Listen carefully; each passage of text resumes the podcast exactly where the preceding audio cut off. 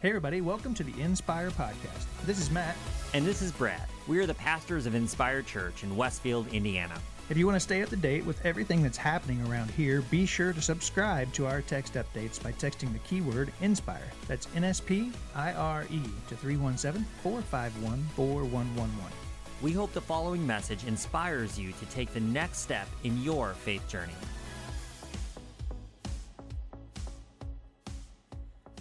Well, we are in week two of this series that we're calling All In. This is a fun poker themed series about risk and reward. Any poker players in the house?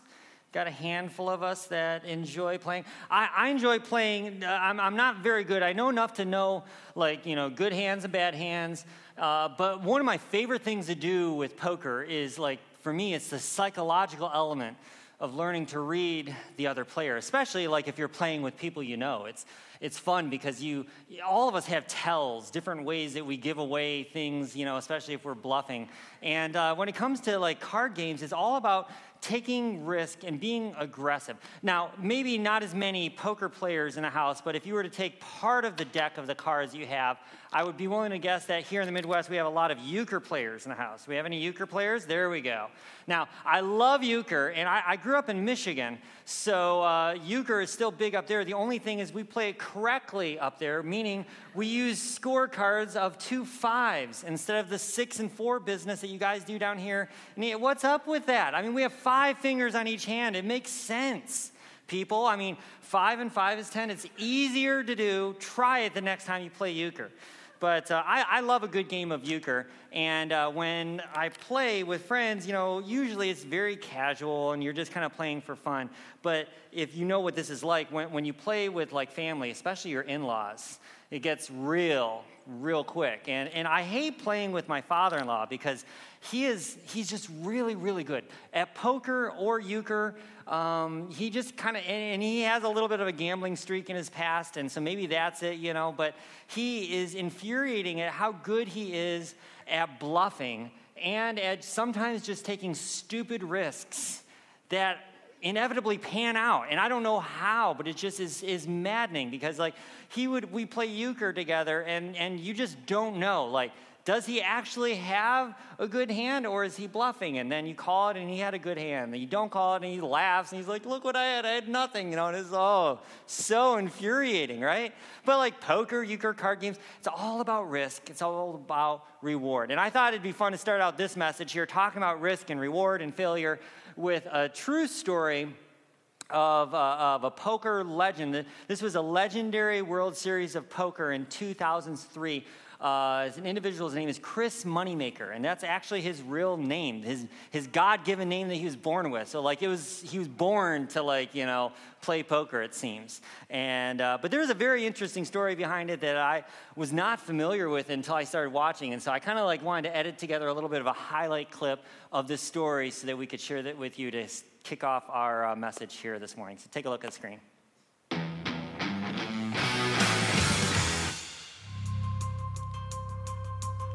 One Saturday in April 2003, Chris Moneymaker sat down at his computer to play an online poker tournament. The tournament gave amateur players a chance to win a seat at the 2003 World Series of Poker in Las Vegas. But Chris didn't want to go. They gave away three seats to the main event, and in fourth place was eight grand in cash. Chris is thinking to himself, well, I've never played live poker. I don't want, I don't want the seat. I want the cash. If I can get that eight grand, I get credit cards paid off. I can get my head back above water. Mm, my friend Bruce like, man, what are you doing? You can go play the World Series of Poker. It's like a once in a lifetime opportunity. You know, you can be on TV. I'm like, yeah, whatever, man. Even though Chris was trying to come in fourth place, he ended up coming in first. As it works out, he gets the seat.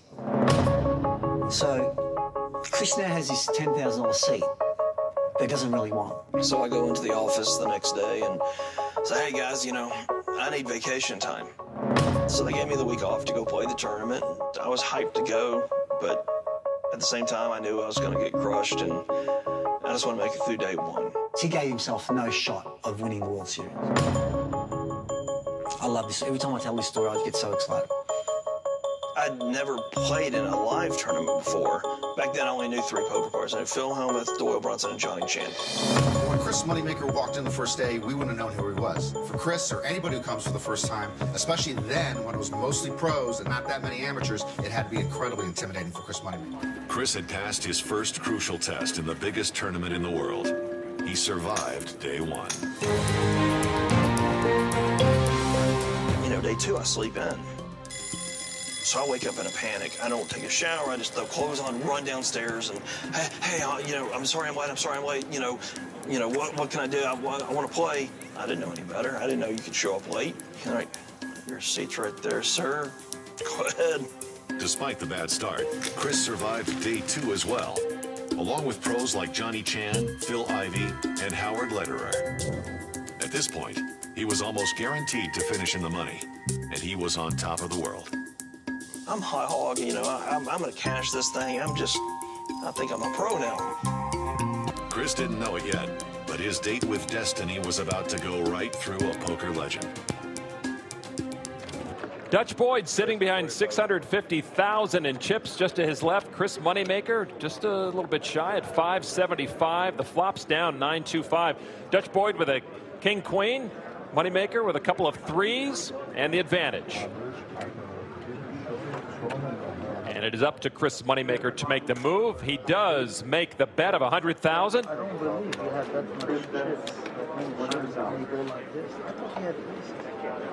Now to Dutch Boyd. Ace is definite.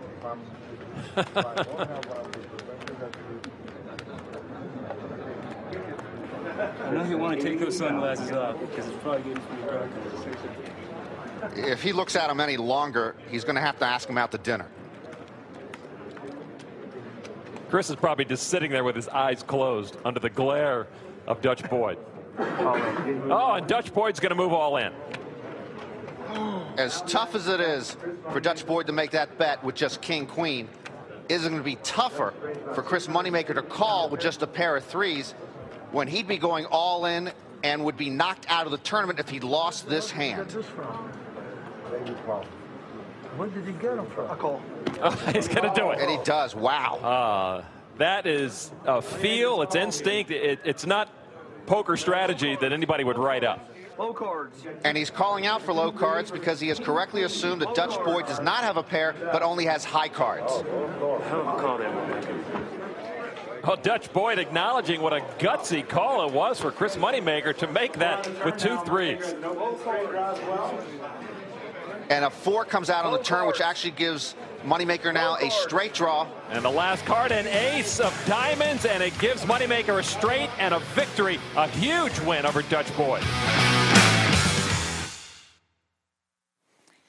So I thought it'd be only appropriate if I were dressing the part for the series that we're doing. What is, it, what is it about poker that like brings out some of these weird styles? I mean, you've got to have your sunglasses, you got to have your hair, your hat pulled down, and, and apparently some kind of a weird shirt. This isn't my shirt, by the way. This is Dan Chirella's, who's a, a part of the church here. He's a big poker player, and we play poker every now and again. He tells me this is his lucky poker shirt. And I'm going to play him in a couple weeks for his birthday, so I'm going to see, I'm going to challenge that and see how lucky it is but, uh, you know, it's, it's funny that story, isn't it? You know, Chris Moneymaker was, was made history poker history for a couple reasons. Number one, he did it from the you know the standpoint of you know being an amateur player. He turned $39 into 2.5 million by winning the World Series of Poker, which had not been done up to that point. There mostly it was professional players.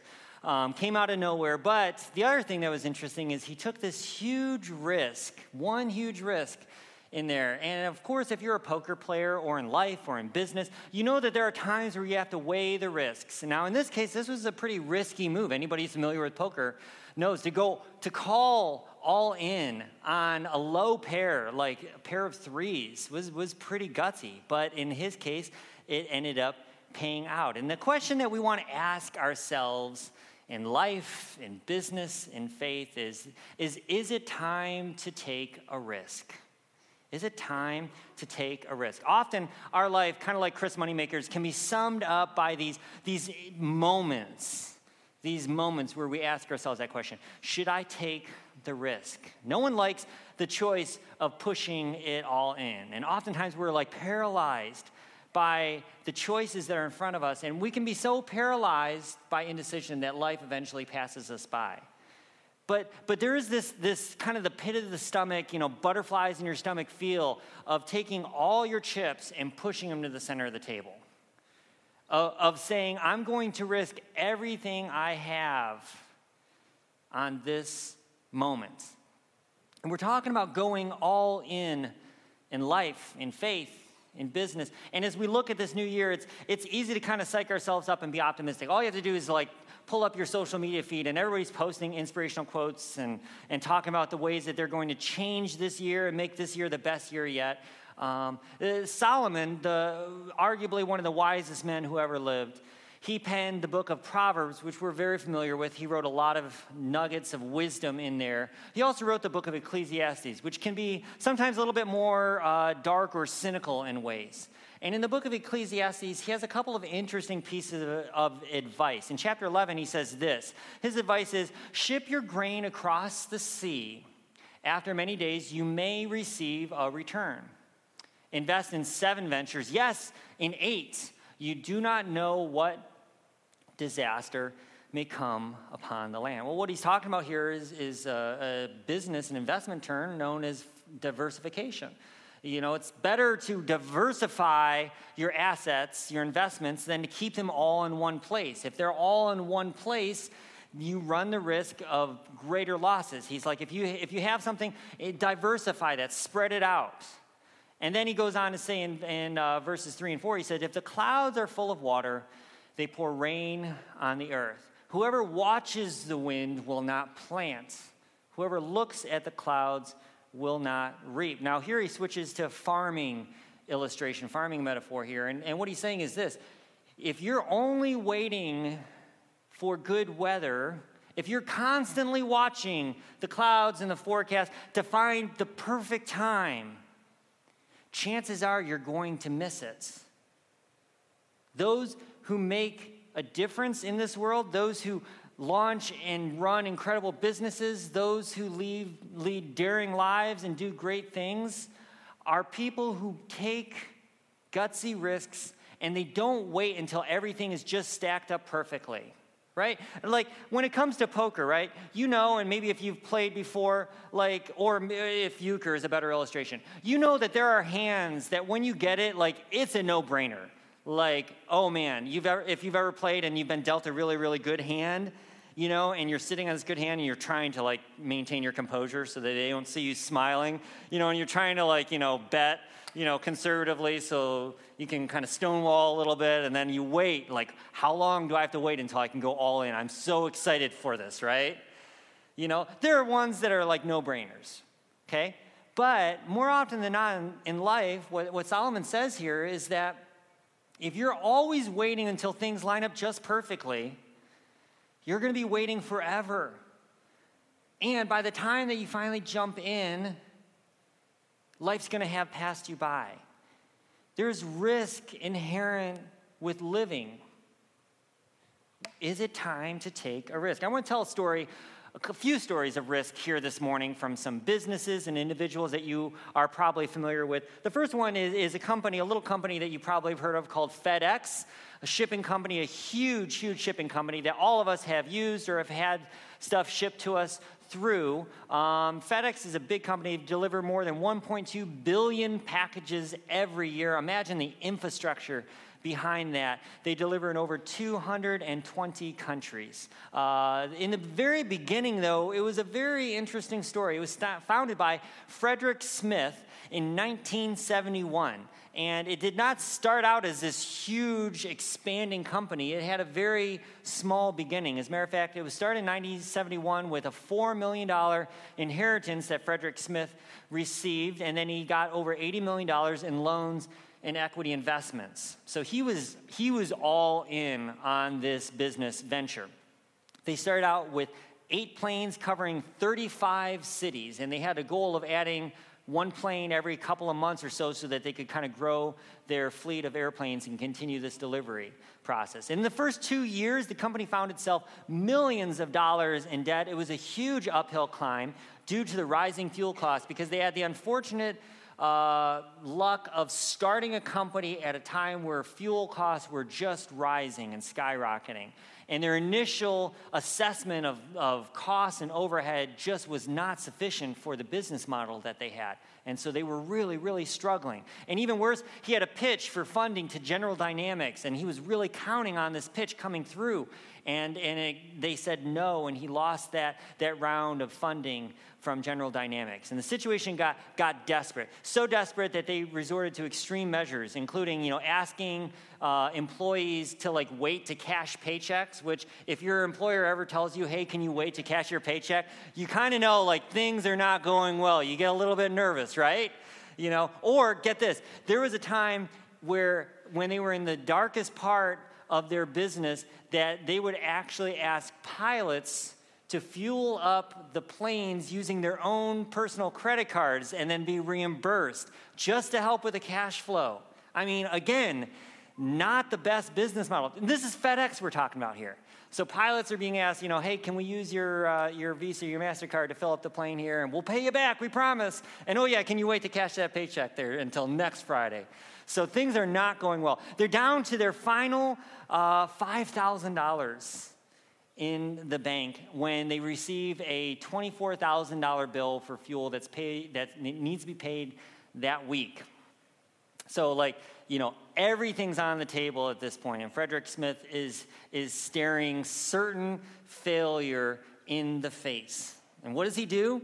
Well, this next decision he makes is legendary, not necessarily recommended, because he took that last $5,000 and kind of in nature with this series, he took it to Vegas and he bet it all on blackjack. Again, not what you want to do with your last $5,000 if you have a business, right?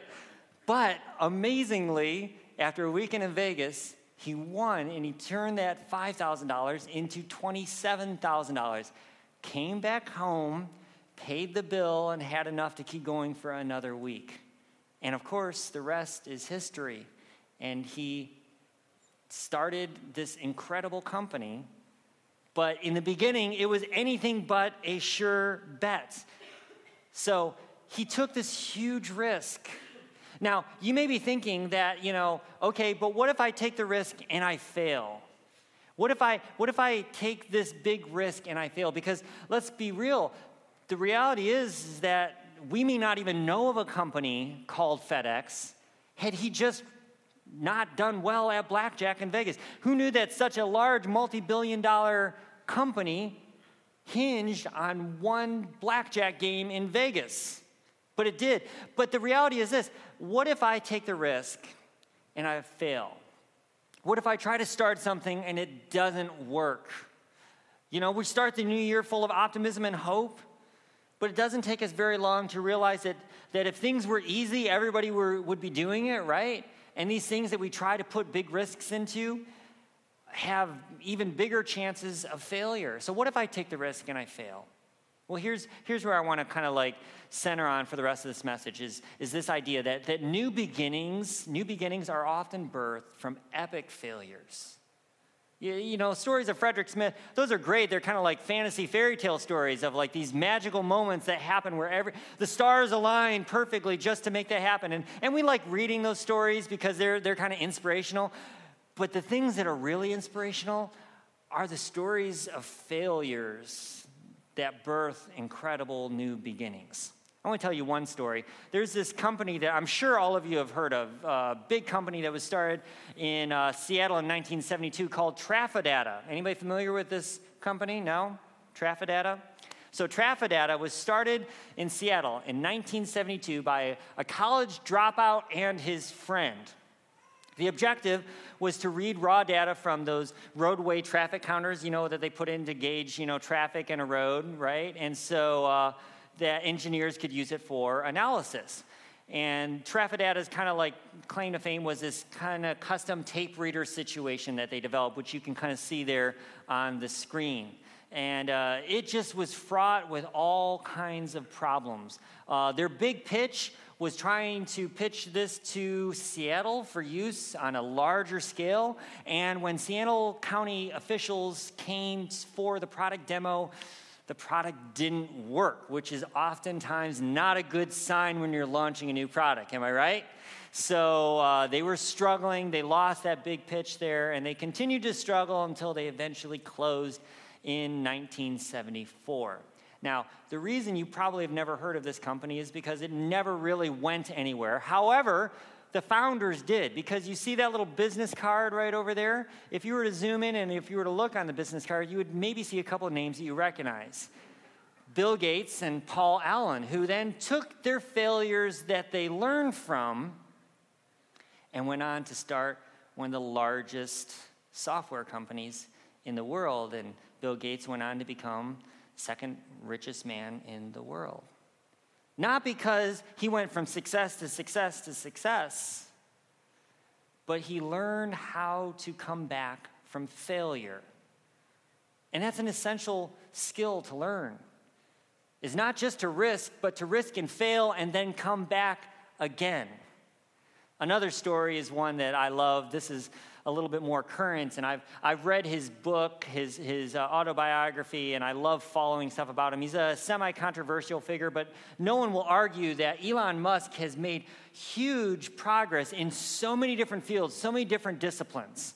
He's a fascinating individual that is uh, multidisciplinary and just a super analytical thinker. But one thing that anyone who reads about him will quickly find is that he was very familiar with risk and with failure and moving on from failure.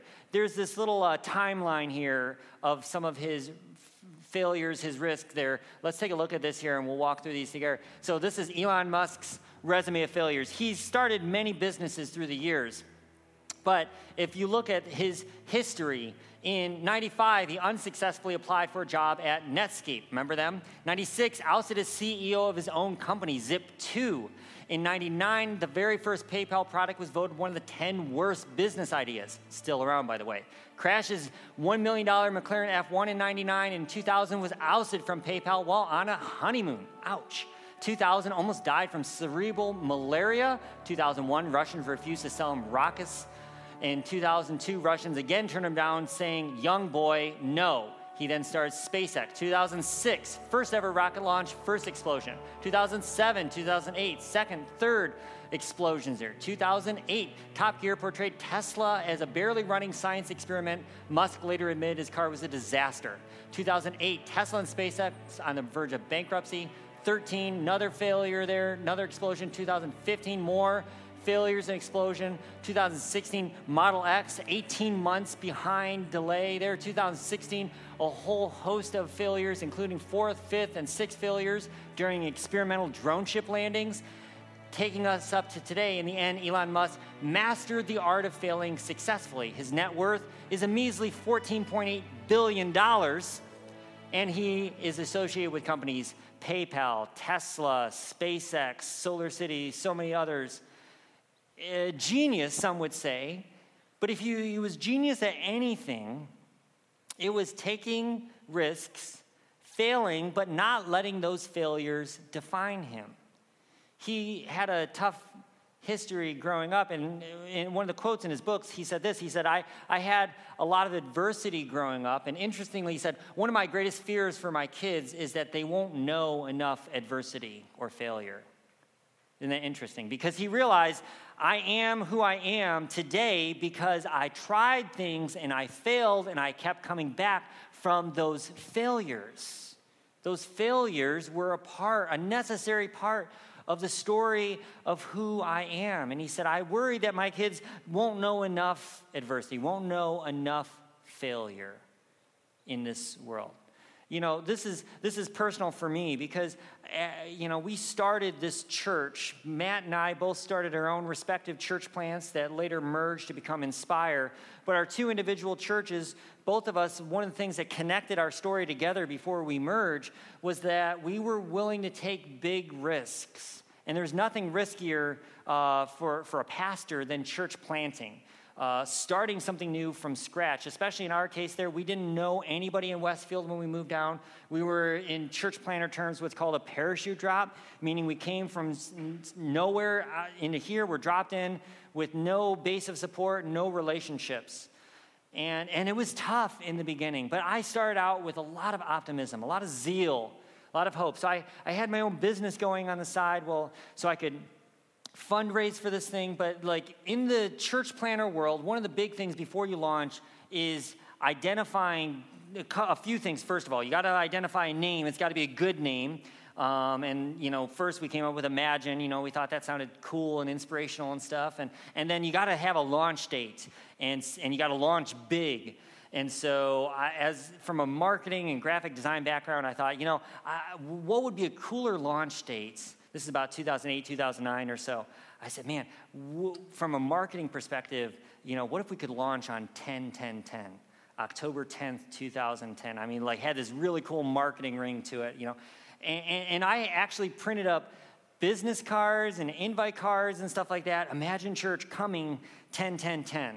And I was excited about it, you know, because like, man, we had a we had a launch date, we had it on the calendar, this was gonna happen. We were so pumped, so excited. And we kept talking about this idea, kept pitching it, kept trying to work up some interest in this area here. But since every relationship I was building was from scratch, since nobody knew me, since I wasn't connected to a church or anything here, it was tough. And there were multiple times along the way that I was like, I just don't know if this is going to work. And for me, one of the real crushing blows came in, uh, I believe it was August, uh, at the beginning of 2010, or I'm sorry, not August, uh, like January, February of 2010, went to a, a church planning what called a boot camp, this kind of a, this assessment period where you work with coaches through your church planning launch and your plan and funding, all the other things like that.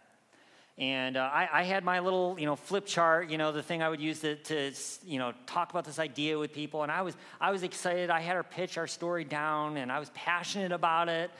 Um, and I, I, gave this whole thing, and, and when we were all said and done at the end of this, uh, this process, one of the coaches lovingly and kind of graciously said, You know, this sounds great, and I know you're going to do great things, but if I had to push back on something, you may want to reconsider your 10 10 10 launch date. I just don't know that you have what it takes to launch then. And, and the fact of the matter was, they were right. I mean, I, I had to confront that very, very difficult reality that, you know what, no amount of dreaming was going to manufacture this, this energy, this momentum, this base of critical mass that I needed. And so I had to let that dream die. I came home, and I was probably at one of the lowest low points in my church planting journey. We had very few people associated with this thing, and every time we were, we had lived in Fort Wayne for a while, every time we would go back up to Fort Wayne, everybody's asking, How's the church plant doing? You know, do you guys have a building yet? Do you know where you mean? Like, no, we don't even have a launch date yet. My launch date failed. And I was so discouraged. And, and while it wasn't a failure, for me, it was this brutal reality that sometimes things don't go the way you think they're going to go. But we said, we're going to make this happen. God still has a story he's telling. The rest, of course, is history. We actually launched a whole year later than I thought. It was October 23rd of 2011 that we launched. And from small beginnings came the story of what you're, where you're at right now. But it started with failure after failure, disappointment after disappointment. Again, Solomon in Ecclesiastes, he says this. How's this for encouragement? He says, When you dig a well, guess what? You might fall in. When you demolish an old wall, you could get bitten by a snake. What kind of encouragement or advice is that? What he's saying is this with every new thing you do, there is risk and danger associated with it. You dig a well, that's great, but guess what? You might fall into that well you dig. You go to knock down a wall, you're going to get bitten by a snake. With every risk comes the risk of failure. And the sooner you can come face to face with that, and recognize that failure is going to be a part of your story, the sooner you can recognize this second piece of advice that he gives in Solomon when he says in, Sol- or in Proverbs 24 6 that Solomon says, For the righteous fall seven times and they rise again. The wicked stumble in times of calamity. Or, in the words of the 90s poet and philosopher Chumbawamba, I get knocked down, but I get up again. You're never going to keep me down. When we face difficulty, we're going to sometimes trip and fall. But we can get back up again until we fall the next time. And then we get up again. Solomon says, The righteous fall and they keep falling, but they don't let their failures define them. Their failures are not the end of the story, but it's merely the end of the chapter. And then their story continues with another chapter. You fall and you keep trying, you keep picking yourself back up. One last story that I'll share with you that is inspirational. It's one that you probably are familiar with. You'll, you're definitely familiar with this individual from the stories and the movies. It's J.K. Rowling. J.K. Rowling, of course, gave us the incredible series of books, the Harry Potter books, um, the movies that came out of that. Uh, just an incredible story there. Her books have been translated into over 73 languages, have went on to gross about $20 billion, including books and movies and merchandise and different things. So she's not doing too shabby. Um, but soon after conceiving the idea for her Harry Potter books, she began writing, but she immediately put away her work after the devastating death of her mother. Her, the death of her mother sent her into an extreme depression that she had a hard time pulling herself out of. So, falling into the depression, the book went on the back burner. To dig herself out, she took a job teaching English in Portugal. And she went to Portugal for a year with this idea that I'm going to go there, I'm going to teach English for a year, I'm going to make some money, but more importantly, while I'm in Portugal, every available minute I have where I'm not teaching, I'm going to be writing this book. I'm going to get it done. You've, you maybe started a new year that way, right? This is the year. I'm going to get it done. And she started with these grand ideas, these grand dreams, but the reality is that while she was in Portugal, not only did she fail to make progress on her book, but after falling in and then out of love, she ended up with a failed marriage and a baby daughter that she now had to raise alone. She came back to nothing no job, no book, and now two mouths to feed. She had hit her rock bottom, and yet she decided that she was going to still keep trying. When Rowling finally finished the first three chapters, she sent the manuscript off to the publisher. This is a copy of the actual first manuscript that she sent off to publishers there as she began to try to sell this idea for the story of a young wizard known as Harry Potter. And all the publishers she sent that to quickly passed on the project. She sent it to another. Again, the answer was no. Her mailbox filled up with rejection letters, one after the other, and yet she didn't let it stop her. In a commencement address that she gave to Harvard University, she talked about this idea of failure. And this is one of the things that she said about this. She said, Failure was a stripping away of the inessential I stopped pretending to myself that I was anything other than what I was, and I began to direct all of my energy into finishing the only work that mattered to me. Had I really succeeded at anything else, I might never have found the determination to succeed in the one area, arena that I truly belonged. I was set free because my greatest fear had been realized and I was still alive. And so Rock bottom became the solid foundation on which I rebuilt my life. After sending her manuscript to over 12 different publishers and receiving rejections from every single one of them. Imagine that. This, this idea you have, imagine the fortitude of continuing to sell the idea after being told no 12 times. She finally sent it to one more, the editor at Bloomsbury Publishing. And the only reason that he published it, decided to publish it, is because his eight year old daughter read the first few chapters and liked it. And he said, Well, if she likes it, I'll, I'll take a risk on it. But he left her with a word of warning when he told her, quote, you probably should get a day job because you probably won't make any real money selling children's books, unquote. Again, she's not doing too shabby. She took some incredible risks and faced down failure after failure. She went on to say, she's like, you might never fail on the scale that I did, but some failure in life is inevitable.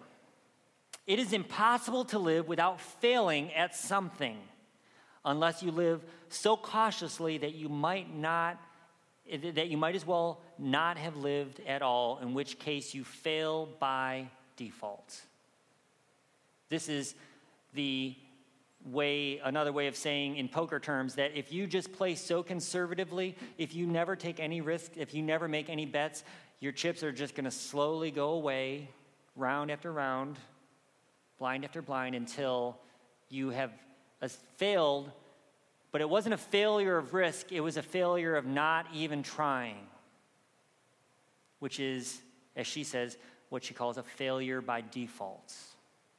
Friends, we're called to live lives that change this world. We're called to make a difference in this world. We're called to take risks. And if you take a risk, yes, you might fail. As a matter of fact, you probably will fail. And the sooner that you come to grips with the fact that failure is a part of your story and it's going to keep happening over and over again, the better you get at coming back from each failure. Not identifying with that failure, but moving on from there. Again, Proverbs 24 says, The righteous fall time after time after time after time after time after time. And the thing that defines them is not the fall, but getting up after the fall. We're called to take risks, and those risks have the inherent, built in, relative failure that is part of life. But the more risk we're taking, the more failures we're experiencing, the more things we are doing in this world to make a difference. God is calling us to live brave, bold lives. We don't do that by playing cautiously. So I want to conclude this morning with this, uh, this inspirational challenge by uh, a, an author who I love, fantasy author. His name is Neil Gaiman. And he wrote this a couple years ago. It was kind of like as a year, uh, it started the new year thing. Somebody shared this uh, on social media, and I love this, this admonition, this challenge. And so maybe this for us is kind of our admonition, our hope, and our prayer for all of you. He says this I hope that in this year to come, I hope that you make mistakes. Because if you are making mistakes, you are making new things, you are trying new things, you are learning, living, pushing yourself, changing yourself, changing your world you're doing things that you have never done before. And more importantly, you are just simply doing something. Goes on to say, so that's my wish for you and for myself. Make new mistakes. Make glorious, amazing mistakes. Make mistakes that nobody's ever made before. Don't freeze. Don't stop.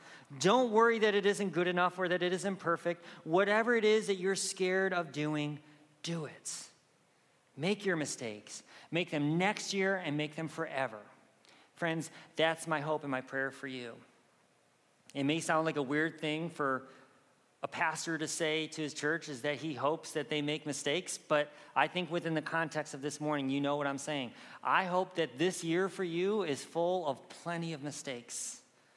I hope your failures are spectacular because you have risked incredibly. And I hope that at the end of this year, when you look back, that you will be able to see the sum total of all of your risks, all of your successes, alongside of all of your failures, and realize that every single one was necessary to make you who you are. And that failure is not something to shy away from, but it's an essential part of your story. I challenge you to find a character in Scripture whose life was not full of failure after failure, One of my favorite examples, of course, is David, who wrote the majority of the book of Psalms. Did some great things for God, well known king of Israel, made some epic failures, some really, really big failures. Psalm 51, if you read it, is David coming to grips with one of his worst failures, where he's thinking, okay, have I failed so much this point? Is this one going to be the one that sinks me?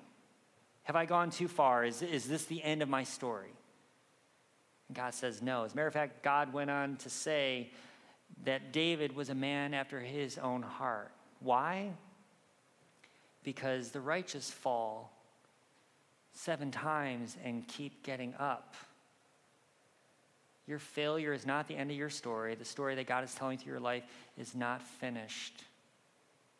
There's more successes ahead, but there are more risks and more failures ahead too. They're all necessary. Embrace them, rush into them headlong this year. Can I pray for us? God, thank you so much for this uh, opportunity to face down this new year together, to look at all of the things that are in store for us individually and as a church. And we pray that we would be willing to take big risks together as a church and as individuals in our own respective worlds. May we not live safe or cautious lives, but may we live boldly, daring greatly to do huge things for you in this world. And when we experience the inevitable failure, help us to pull ourselves right back up and recognize that we are not defined by that failure. The story you're telling through us is not over. The best is yet to come. We thank you in Jesus' name. Amen. Once again, thanks for listening. If you live in the Westfield area, we'd love to see you at one of our weekend gatherings. For directions and more information about our services and family ministries, check out our Facebook page or visit us online at www.inspire.church.